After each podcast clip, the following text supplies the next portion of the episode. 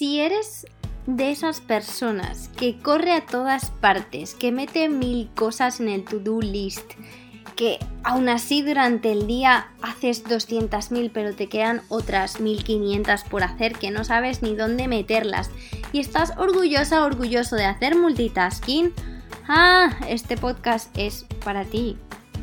Aquí en Primero Yo vamos a hablar hoy de cosas que nos incomodan, de barreras, de formas de conocernos, de potenciarnos, de conocer nuestra magia interior y sobre todo de aprender a querernos. Bienvenidas y bienvenidos al episodio número 107 de Primero Yo. Hola mis pequeños aguacatitos, ¿cómo estamos? ¿Estamos bien? Espero que sí. ¿Cómo vamos? ¿Cómo andamos? Ojalá que muy bien. Pero si estás pasando por uno de esos momentos que os no tan bien, también lo aceptamos. Y es que todos tenemos momentos arriba, abajo, en el medio y en todas partes. Y es lo más normal, así que por favor normalicemos que no todos los días estamos bien. Pero la verdad es que yo cuando me pongo a grabar aquí sí suelo estar bien porque me encanta y porque me siento bien. Si no me sintiera bien, no lo estaría grabando porque sería incapaz. Entonces, yo sí me siento bien, ojalá te pueda contagiar un poquito de mi bienestar para que te sientas un poco mejor, pero si no, tampoco pasa nada. Puedes escuchar y lo que te resuene, maravilloso, y si no, pues igual otro día te resuena más, no pasa nada. Hoy vamos a hablar de un tema que las personas que me conocen saben que tengo que hablar de esto y yo creo que hablaré de esto hasta el fin de mis días porque ha sido parte de mi programación toda mi vida y me cuesta tanto sacarlo que no os podéis imaginar. Y sin embargo, ni siquiera es, no sé si llamarlo parte, pero no es muy... ¿Cómo lo decimos? Como que no está dentro de la definición de mi diseño humano. Dijéramos que mi diseño humano es projector. Los projectors, proyectores, no son personas que han de pasarse el día haciendo cosas y tarea y tarea y tarea y tarea con energía hasta el infinito y más allá. Esos son los manifestors generators o los generators, los generadores, que ya el propio nombre te lo dice, que son generadores, que es pa, pa, pa, dame más, y llegan al día reventados y son felices. Yo no. Yo no entro ahí, lo que pasa es que yo me he programado a que sí que tengo que ser así, porque en mi familia, que me atrevo a decir que todo el mundo en mi familia son generadores, pues obviamente ellos actuaban así y yo me quise creer que yo también era así. Entonces, ¿qué pasa? Que yo he entendido mi vida como hacer, hacer, hacer, hacer, hacer, ¿Qué pasa? Que Raquel, de tanto hacer, hacer, hacer, hacer, ni siquiera es su forma de ser, de repente le, dan como unos bajones impresionantes y ella dice, ¿pero por qué? Y es como, bueno, pues tía, pues claro, pues aquí es el por qué. Porque el hacer, hacer, hacer no es tu forma, no es quien tú eres. Pero es muy normal caer ahí, y ya lo hemos hablado mil veces, de que la sociedad está hecha para los generadores. Y es que, claro, hay un 70% de las personas que son generadores o generadores manifestadores, pero mm, el resto que no somos así, también nos intentamos como medio meter ahí en ese saco, pero no cabemos. Es como si intentamos meter, vamos a ver, mm, no sé, tenemos, vamos a decir que el 70% de la población fueran mm, peces, delfines, eh, ballenas y todo eso. Y de repente nosotros que a lo mejor somos pájaros, no sé por qué he elegido pájaros, porque no me gustan los pájaros, Mentira, sí me gustan, pero mm, estoy mm, sanando mi relación con ellos. Bueno, en fin, los intentamos meter e-, en ese, en ese, mismo agua y es como, tío, que yo me ahogo. O sea, ¿qué me estás contando, no? A mí sácame de aquí, que yo me puedo poner un poquito en el agua, me lavo las alitas así y tal, pero luego déjame que yo me quiero ir. Pero ¿qué pasa? Que cuando estos programas están muy metidos dentro de nosotros y nosotros, pues es muy complicado entender que existe una vida de otra manera. Y además, claro, entendemos, el programa está ahí, ¿no? Como si fuéramos un ordenador, como que va, abres Microsoft Word y así funciona. Y es como, no, pero quiero utilizar otro programa de escribir. No, pues que solo tengo el Word. ¿Y qué pasa? Que el ego, en el momento que tú te vas a escribir, por ejemplo, a, a, los documentos de Google Drive, o te vas a escribir a Pages, o te vas a escribir a no sé dónde, tu ego te dice, pero ¿esto qué es? Sea, aquí no tienes ni la mitad de las funcionalidades, esto no funciona igual de bien, a ver aquí cómo cambias el título, no, esto no me sirve. Y claro, Pues ahí la Antonia se regocija así en su en toda su magia y dice, "Ah, me salí con la suya, he vuelto a utilizar el Word como si fuera el único programa del mundo que existe para escribir cuando no lo es." Y puede ser el más óptimo para ciertas personas, pero no para todas y depende de las circunstancias. A mí, en mi caso, la vida me ha puesto tantas oportunidades para que me dé cuenta de este patrón en concreto tantas, señoras y señores. Lo bueno es que he sido muy consciente y lo he ido rebajando, rebajando, rebajando. Pero claro, se sigue sintiendo seguro, no solo dentro de mí, sino dentro de la sociedad. Y ojo, dentro de las personas que tengo a mi alrededor. ¿Por qué? Porque yo las elijo así en mi vida. Y me diréis, ¿cómo que las eliges? Sí, porque dado que yo tengo un patrón dentro de mí que dice que hacer es la manera de vivir, yo elijo personas que también son así, inconscientemente, porque es parte de mi subconsciente, pero yo lo hago. ¿Por qué? Porque se alinean como con esa forma de vivir que yo, que yo pienso que eso es así. Es como si dijéramos que como yo funciono con Word, yo trabajo mejor con otras personas que utilizan Word a que si me envían un documento que han escrito con otro programa, porque a la hora de abrirlo, el documento me da problemas. Pues esto es algo parecido. Entonces, uno se puede poner a pensar, a escribir y a entender. A ver, ¿por qué es que yo soy una persona tan adicta a hacer, tan adicta al estrés? Y empiezas a darte cuenta de que tu sistema de valoración está basado en hacer. Es decir, que tanto como cuando eras pequeña, como he dicho, las personas de tu alrededor, te aplaudían cuando hacías cosas, cuando conseguías cosas, cuando hacías multitasking. Yo me acuerdo cuando trabajé en el restaurante que en la cocina hay que estar haciendo como 200.000 cosas a la vez y que yo estaba en esto de aprender a centrarme en una sola cosa para empezar a hacerla mejor. Y me acuerdo que mi jefe un día súper enfadado me dijo, Raquel, tienes que hacer más multitasking. Y le dije, yo, claro, yo con, mi voz de la inocencia le dije, pero si yo precisamente estoy aprendiendo a no, hacer, a no hacer multitasking, a centrarme en las cosas que estoy haciendo para hacerlas mejor. No os imagináis la cara con la que me miró Pero tú...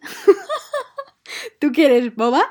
Obviamente ese trabajo no era para mí, yo lo estaba haciendo porque cuando uno viaja y pues está fuera del país, a veces toma trabajos o cosas que pues son como... Aparte de un aprendizaje, es como un momento de la vida en el que sí, tomas eso, pero no es que va a ser tu trabajo. Yo no podría tener ese trabajo porque no va conmigo, no va con mi gusto y se sale mucho de lo que yo quiero ser en mi vida. Que habrá gente que sea capaz de hacer ese multitasking en la cocina en un estado zen. Entonces quizá esas personas sí son para hacer eso. Y esas personas maravillosamente se pueden dedicar a eso y lo disfrutarán. Yo no soy ese tipo de persona. Claro, el aprender a leerse de esta manera es bastante complicado, pero con esto también viene la sensación de querer siempre sacar provecho de algo. Todo tiene que servirte de algo. O sea, como que uno no hace cosas que se sientan banales. ¿Qué pasa? Que a la vez esto trae que el estar parada te hace sentir mal te hace sentirte useless, como que no vales para nada. Y ahí es cuando otra vez llega la Antonia y te dice, tía, no vales para nada, ¿qué haces disfrutando? ¿Qué haces pasándotelo bien? ¿Qué haces sentada relajándote? Y claro, pues no, pues entonces, ¿qué hace el subconsciente? Cada vez que te proponen un proyecto, me meto. Cada vez que una amiga necesita ayuda, allí estoy para ayudarla. Cada vez que alguien necesita que Raquel haga algo, allí está Raquel, porque claro, tengo que hacer más. Esto se enfocó en, un montón de cosas, como os podéis imaginar, y ya hemos hablado en algunas ocasiones, pero en lo que desembocó también fue en que no me permitía disfrutar, porque obviamente el disfrute no se ve como algo productivo, no se ve como que alimentar el alma es de las cosas más importantes y lo que te va a permitir ser, productivo en las cosas que realmente importan. ¿Y qué pasa? Que el no permitirse disfrutar no solo es en en ambientes, porque también tenemos, cada, cada persona tiene una idea de lo que es el disfrute. Pero de lo que a lo que yo me refiero aquí con el disfrute es disfrutar de cada cosa que estás haciendo en la vida. Como que para mí era todo, mm, si estoy comiendo, voy a acabar de comer para pasar a lo siguiente. Si estoy cocinando, cocino rápido para que me dé tiempo a hacer tal cosa. No estaba presente en el momento, no me permitía disfrutar de que estoy cortando un ajo y huele mal, pero vamos a disfrutar de ese ajo. O estoy mm, comiendo, voy a disfrutar enormemente de mi comida porque estoy comiendo y porque ¿cuándo voy a volver a comer? No lo sé y porque realmente me he cocinado esta comida tan rica, tan nutritiva y tan todo como para disfrutarla, no para comérmela de pie o para comérmela mientras voy en el coche o mientras hago otra cosa. Eso no es disfrutar de la vida. Y además, tampoco me permitía meterme en mi día momentos que fueran puros disfrute, o sea, de decir, hago esto porque me gusta y me da la gana y me lo paso súper bien o no me permitía disfrutar a lo mejor de, personas a las que quiero o de simplemente a lo mejor esto se, se pasa a todo tipo de ámbitos en la vida, se pasa a no disfrutar del sexo, se pasa a, a no disfrutar de nada, porque uno deja de estar presente en el momento y porque esto no es algo que hagamos conscientemente, es inconsciente y ahora vamos a ver, ahora vamos a hablar de lo que pasa en el cuerpo y por, eso mismo, tampoco uno se lo puede permitir porque el cuerpo fisiológicamente tampoco funciona en una manera en la que las dos cosas se puedan dar a la vez. Pero bueno, el caso es que mi sensación era de que todo tenía que ser difícil, duro, que si quería conseguir algo me tenía que costar, que tenía que ser la que siempre hacía más, que para tener una vida abundante había que hacer mucho, cansarse, ir siempre al límite.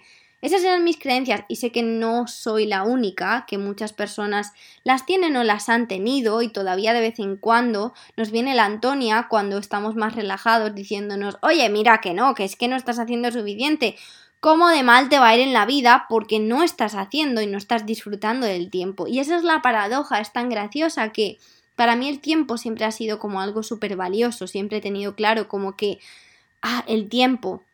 Pero no veía el tiempo desde la abundancia, sino desde la escasez. No veía mi tiempo como algo para para disfrutarlo verdaderamente, porque metía tantas cosas que nunca fui capaz de aprovechar, simplemente era hacer, hacer, hacer, hacer. Cuando uno realmente, eh, haciendo tantas cosas, a veces lo que está es no empleando el tiempo en lo que lo, quiere emplear realmente. Entonces, sí que estás a veces desperdiciando el tiempo haciendo tantas cosas cuando en realidad sientes que sí que lo estás aprovechando porque estás haciendo un montón de cosas. No sé si me explico, es un, es un poco ambiguo esto que estoy queriendo decir. Al final el tiempo es una ilusión y pues bueno, no nos vamos a meter en leyes de la física cuántica y todo este rollo, pero mm, en fin, vamos a dejar un tiempo ahí, pero espero que hayáis entendido la idea de lo que os estoy em, intentando transmitir. Una de las lecciones que me está enseñando estar aquí en la cama, el poder hacer lo más simple solamente, es decir, ducharme, mm, estar tranquila, leer, quizás salir al deck, he salido algunos días a la, a la terraza a tomar un poquito el sol, que solo hay una hora durante el día en el que da el sol en mi terraza. Eh, esas cosas para mí ahora se sienten maravillosas, mientras que en otro momento podría ser algo que, que hago rápido. O sea, yo sabéis que soy de esas personas que repite todo pasa por algo, porque todo te va a enseñar algo y hay que confiar en que la vida y la naturaleza es como ese doctor que te trae ciertas cositas para el crecimiento de tu alma. Y hay que hacerle caso y hay que decir, bueno, esto viene para mí, yo estoy aprendiendo, yo estoy cogiendo algo de aquí. Y esto que estoy cogiendo ahora mismo, obviamente hace un par de años, tres, no lo hubiera cogido igual porque hubiera me hubiera puesto en este papel de víctima de no puedo hacer nada y ahora simplemente mi ser, yo solo veo lo mucho que puedo disfrutar cosas pequeñas. O sea, Disfruto del baño impresionante, es como ese momento del día que me encanta. Y es un baño porque me doy un baño porque no me puedo dar una ducha.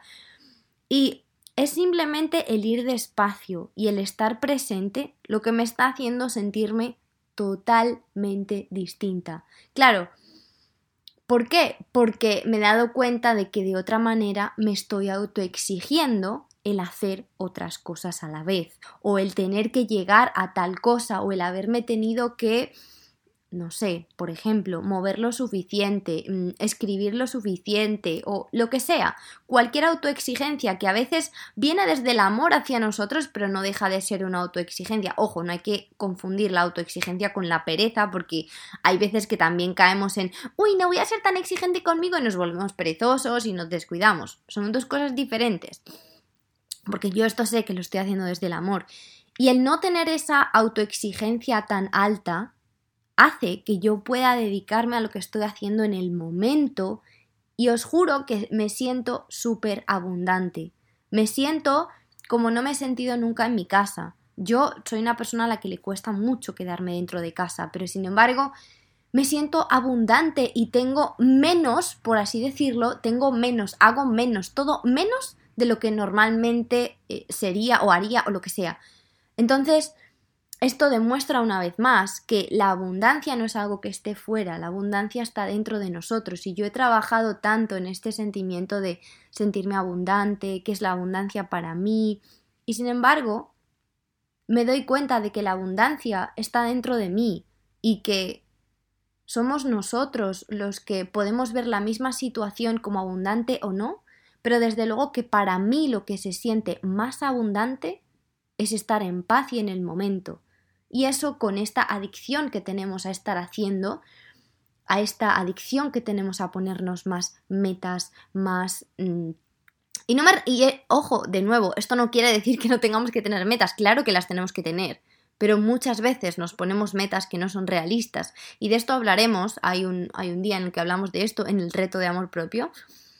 Pero el ponerse constantemente esta, esta, voz en la cabeza de más, más y el estar así no me permite hacer tal cosa, es lo que nos hace vivir en la escasez. Y yo ahora mismo estoy viviendo la abundancia cuando podríamos decir que soy una persona que prácticamente no se mueve de la cama. Y estoy increíblemente feliz. También sé que no es para siempre. También sé que estoy poniendo mis energías en mi herida y que está funcionando, que mi herida está sanando muy rápido pero podría seguir con esa necesidad mía de decir, no, tengo que a esto, tengo que lo otro, tengo que mm, conseguir todas estas cosas, tengo que trabajar el doble porque estoy sentada todo el día. Y sin embargo, he dicho, Raquel, no, fuera, chao, eso no va a ocurrir esta vez. Hace no mucho, seguramente os acordáis que compartí en, en Instagram que hice una terapia de lo que se llama float, que es flotar en una bañera de magnesio y con sales. Mm, tiene como no sé cuántas veces más sal que el mar muerto, entonces tú te tomas ahí y flotas. Es como, oye, pero ¿por qué no se me hunde la cabeza? No te hundes. Es, es la verdad, tengo que decir, es súper guay, es maravilloso, porque es una sensación nueva, es muy bonita y todo el mundo dice que la primera vez no nos gusta porque nos cuesta como aceptar que estamos ahí para flotar y ya. Pero claro, en además, siendo una persona que es como que a todo le tienes que dar significado o a todo tiene que servir para algo, pues a mí te voy a decir que me costó. Yo pensaba que iba sin expectativas porque de hecho fue un regalo, fue como, ah, mira, pues qué bien, lo voy a lo voy a utilizar para esto, ¿no? Y me metí y tal. Y a pesar de que yo pensaba que no tenía expectativas, yo iba con la expectativa de que fuese una experiencia transformadora. ¿Qué pasó? Que mi cuerpo no se relajó. O sea, mentira, mi cuerpo se relajó, mi mente no, pero cuando la mente no se llega a relajar del todo, el cuerpo tampoco se acaba relajando del todo. Entonces, el hecho de tener que pensar cuando llega el momento en el que me relajo, uno no se relaja, porque claro, no es lo mismo una meditación en la que sabes que vas a estar 2, 5, 10 minutos, que cuando te dicen es una hora de estar tumbada y no haces nada. El no haces nada en mi cabeza todavía retumba y hace un ruidito así como raro, como de pánico, como los ruiditos estos que suenan con la música de Halloween. ¿eh? Y es como, no, no, no, no, no, ¿qué dices eso de no hacer nada? No, no, no, no, no. Algo tengo que hacer, algo tengo que sentir al menos. Claro, el propósito de todo esto es relajarse, pero uno intentando relajarse, porque es el propósito, y queriendo llegar a este estado de relajación de Dios, estoy en las nubes, se acaba por no relajar. De hecho, ante ese silencio tan, tan, tan, tan increíble, porque es un silencio absoluto, flotando en esa piscina, tenía ganas de hacer, de moverme, de decir, bueno, ¿qué, qué es lo siguiente? Y yo misma me tuve que decir, no, tía, que es que estás aquí para esto y ya. Y es una. Es como una metáfora súper buena en la vida. Como que hay veces que simplemente lo que hay que hacer es estar y ya. Que siempre nos queremos poner a más y dar y no sé qué. Y es como, no, que necesitas estar.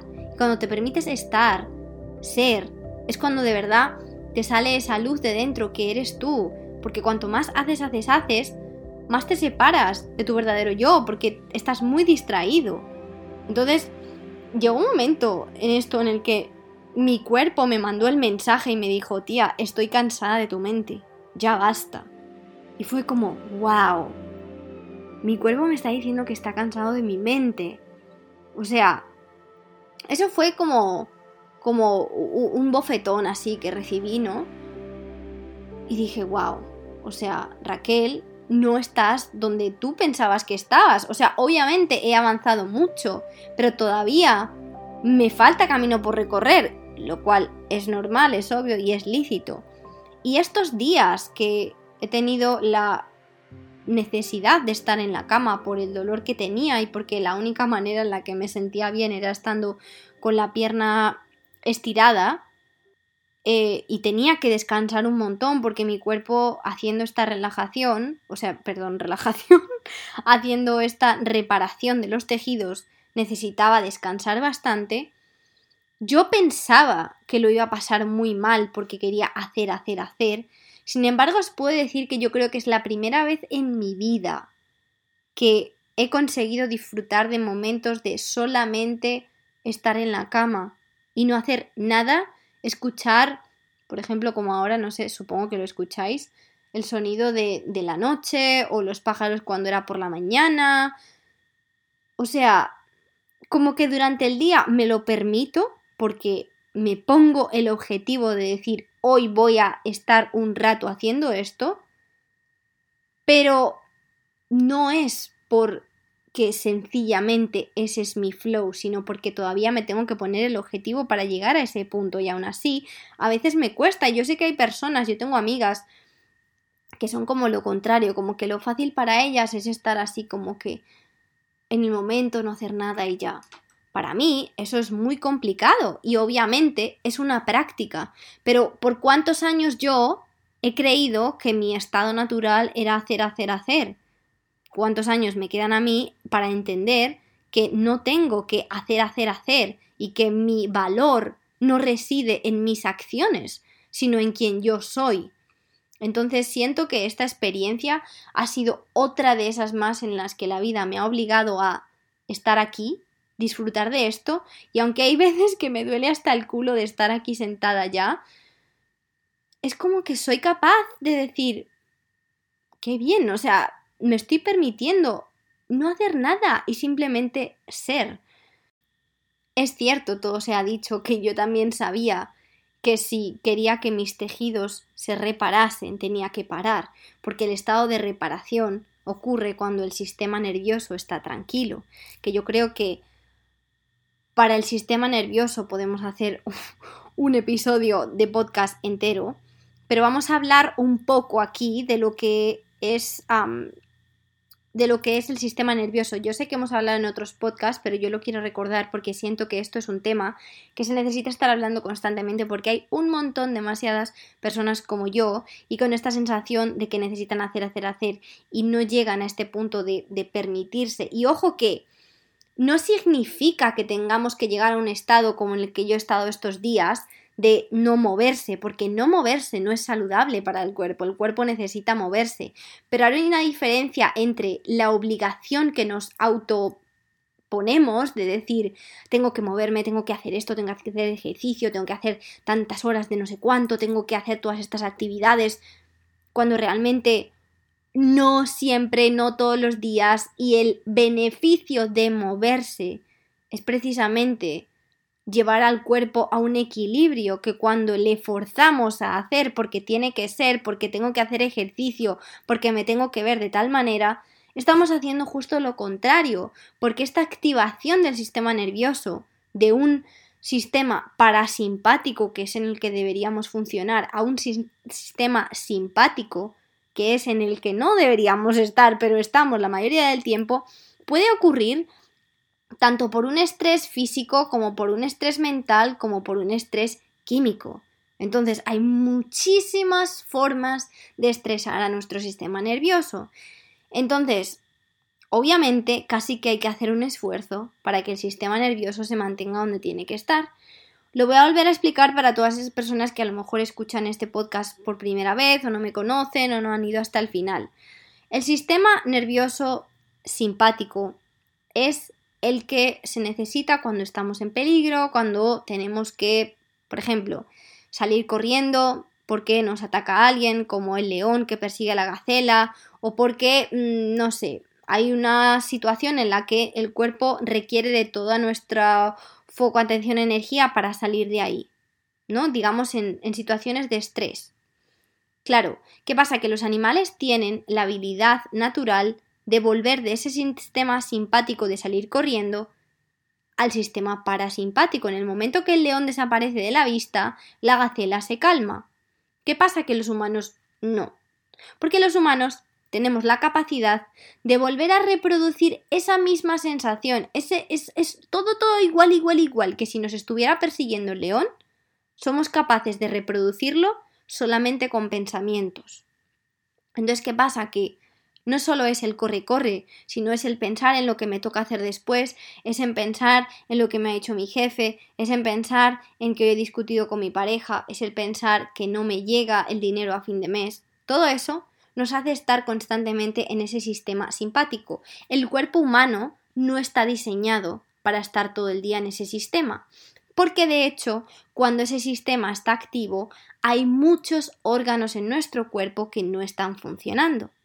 Y ahí es cuando entonces te viene una persona y te dice, pues mira, tengo problemas digestivos, tengo problemas de mm, que hago pis todo el tiempo, tengo problemas en la tiroides, en el riñón, y dices, uff, esto tiene toda la pinta de que aquí hay un sistema nervioso hiperactivado que se llama simpaticotonía.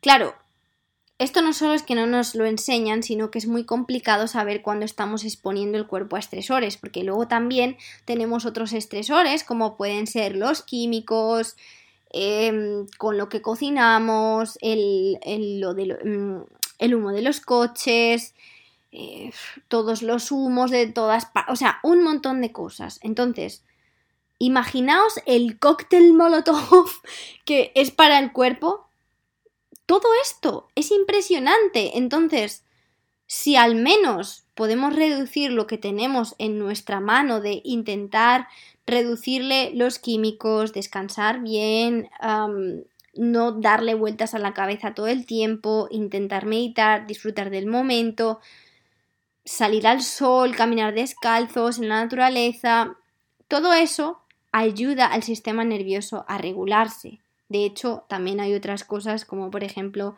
bailar, hacer yoga, todo eso también ayuda, pero vamos a lo más básico que es de lo que más nos olvidamos. Y tío, es súper importante. Y es que lo damos tan por hecho que, que, claro, es que, por ejemplo, la función de digerir solo ocurre cuando el sistema parasimpático está activado. El sistema simpático activado hace que no se produzca suficiente ácido gástrico, es decir, que el estómago, el sistema, vamos, el tubo digestivo, vamos a llamarle, no está lo suficientemente ácido como para hacer tu comida de un puré. Entonces, ¿cómo no vamos a tener problemas intestinales? ¿Cómo no nos vamos a sentir hinchados? ¿Cómo no vamos a mm, resulta que luego mm, no el páncreas no produce suficiente bilis, luego que si me han sacado un problema de tiroides. Y hay muchas veces que todo esto se reduce volviendo a una vida más ancestral. Hablamos en el último podcast em, que hablamos de enfermedades y de emociones, hace como tres podcasts, si no me equivoco, de que la solución en muchas ocasiones yo diría casi en la mayoría, la solución no es la pastilla, que la pastilla en un momento concreto te ayude a no sentir dolor, no quiere decir que la pastilla te cure, es nuestro hábito, es nuestra forma de vivir, es nuestra forma de ver el mundo y es nuestra forma de, o sea, las gafas que llevamos en la vida, las que definen muchas partes de nuestra salud. Entonces, estamos empezando a avanzar en la, en la medicina lo suficiente como para entender el papel que tiene el sistema nervioso en todo nuestro cuerpo y especialmente en la microbiota. Y ojo que es que el sistema nervioso afecta a la microbiota, pero es que la microbiota no os podéis imaginar a la de cosas que afecta. O sea, se ha demostrado en estudios que se han hecho en el 2021, o sea, hola 2021, estamos en el 2022, por fin empiezan a salir estudios que demuestran esto, que el Alzheimer, el Parkinson, em, la hiperactividad, un montón de enfermedades que se veían que eran solo, solamente psicológicas em, y que se trataban con psiquiatras, etcétera, son tienen una base en la microbiota y que tratando la microbiota se cambia. O sea, tantos niños hay con, este problema de hiperactividad y se ha demostrado que en muchas ocasiones la solución es tratar la microbiota. No es darles pastillas para reducirles el nivel de actividad, es la microbiota. Entonces, de la misma manera que tu estrés cambia tu microbiota, tu microbiota te aumenta el estrés, te aumenta la ansiedad, te aumenta la una variedad impresionante de, de, enfermedades. Controla tu apetito. Si no tienes la microbiota balanceada, te puede hacer querer comer más. En algunas personas es comer menos. Las personas, se ha demostrado que personas que tienen obesidad tienen una microbiota diferente, por eso los alimentos hacen una labor diferente en su cuerpo. Em, por eso hay personas que con lo mismo que yo puedo comer se sacian y otras no se sacian porque tienen un tipo de microbiota distinta. Y la microbiota depende de muchas cosas, pero empieza cuando estamos en el útero con mamá. Y si mamá tiene estrés, se nos puede cambiar nuestra microbiota. Si tenemos un parto natural, se nos cambia la microbiota de que si salimos por cesárea. Y esto no es culpa de nadie, esto no es para culpar a nadie, es simplemente que entendamos el papel del sistema nervioso, de estar em, más tranquilos en toda nuestra salud, ya que está conectado, yo supongo que, que conocéis lo del eje intestino-cerebro, y es que yo lo he dicho muchas veces que casi que para mí el primer cerebro es el intestino, o sea, el gut que se llama en inglés, lo importante que es, porque te cambia los neurotransmisores, te cambia todo. Si tú obviamente eres una persona que tiene menos dopamina, tienes menos motivación, tienes menos GABA, te afecta el sueño, o sea, un montón de historias que obviamente no nos sentimos súper bien. Entonces, aquí ya me estoy metiendo en un montón de cosas, pero quiero que entendamos de nuevo la conexión entre todas las cosas y lo importante que es una cosa para la otra. Voy a ver si es que puedo conseguir a alguien que nos pueda explicar esto de la microbiota mejor porque yo que lo llevo estudiando un montón de tiempo y obviamente yo no soy experta, simplemente tengo conocimientos generales, em, porque pues obviamente por mi propio bien, porque yo sufrí y, sigo sufriendo algunas cosas que tienen que ver con esto, em, lo considero súper importante y es algo que nos afecta a todos. O sea, simplemente el, el, humor. Hay personas que están siempre de mal humor. Y viene también de la microbiota. Y la microbiota está afectada por el sistema nervioso y bla, bla, bla, y así seguimos. Entonces, ojalá pueda conseguir a alguien que pueda venirnos a hablar de esto para que lo entendamos mucho mejor y para que tengamos más datos, ¿vale? Y bueno, hoy con este podcast me gustaría que saques tu cuaderno y comiences a escribir sobre si tú eres una persona que hace este tipo de cosas, sobre si crees que hay demasiados estresores en tu vida. Y cuando acabes la columna de cosas que me estresan, cosas que me meto en mi vida de manera innecesaria, vamos a crear otra columna en la que vamos a preguntarnos por qué. Es decir, me ducho con un champú lleno de químicos. ¿Por qué? porque me han dicho que es el único que funciona. Eso me sirve. Eh, todo el día me pongo demasiadas tareas. ¿Por qué? Porque me creo que así soy más eficiente. Eh, todo el mundo, uy, todo el mundo, perdón, todo el día necesito mm, estar haciendo algo de provecho. ¿Por qué? Porque siento que tal cosa. Solo quiero que primero te autoanalices y empieces a entender el por qué, cómo, de dónde sale, de dónde viene. Es el primer paso y es lo más importante. Una vez tenemos eso, vamos a crear en otra página que la podemos poner al lado para comparar cómo cada una de esas cosas las podemos convertir en algo diferente. Por ejemplo, ese champú lo puedes convertir en otro champú que tenga menos químicos. El hacer todas esas cosas lo puedes convertir en hacerte listas de, por ejemplo, solo tres tareas al día. Ojo, que aquí también forma parte otro aspecto del que yo me he dado cuenta que probablemente no sea tema para este podcast, pero sí digamos que mm, tiene un poco de influencia en esto de meterse demasiadas tareas. Yo no sabía que existía el, el concepto de time blindness, que es básicamente estar como ciego para el tiempo, no saber calcular el tiempo. Es algo, es una cosa, it happens, it's a thing. O sea, no me lo estoy inventando, está demostrado que puede ocurrir en personas que tienen eh, ADHD, o sea, el, el síndrome de hiperactividad, y no saben cuánto les va a llevar una tarea y se creen que les da tiempo a hacer 2000. Yo soy una de esas, yo tengo time blindness, o sea, mm, no os podéis imaginar hasta qué punto si eres una persona de estas, todavía tienes que hacer más trabajo de conciencia sobre el tiempo que te lleva a hacer las cosas. Em, lo cual no es fácil y yo tengo que admitir que no es nada fácil porque uno piensa, uy, estas tres tareas me las pongo para hoy y las acabo y a lo mejor son tareas que cada una te lleva tres días, ¿vale? Entonces, por favor, sé consciente de eso también.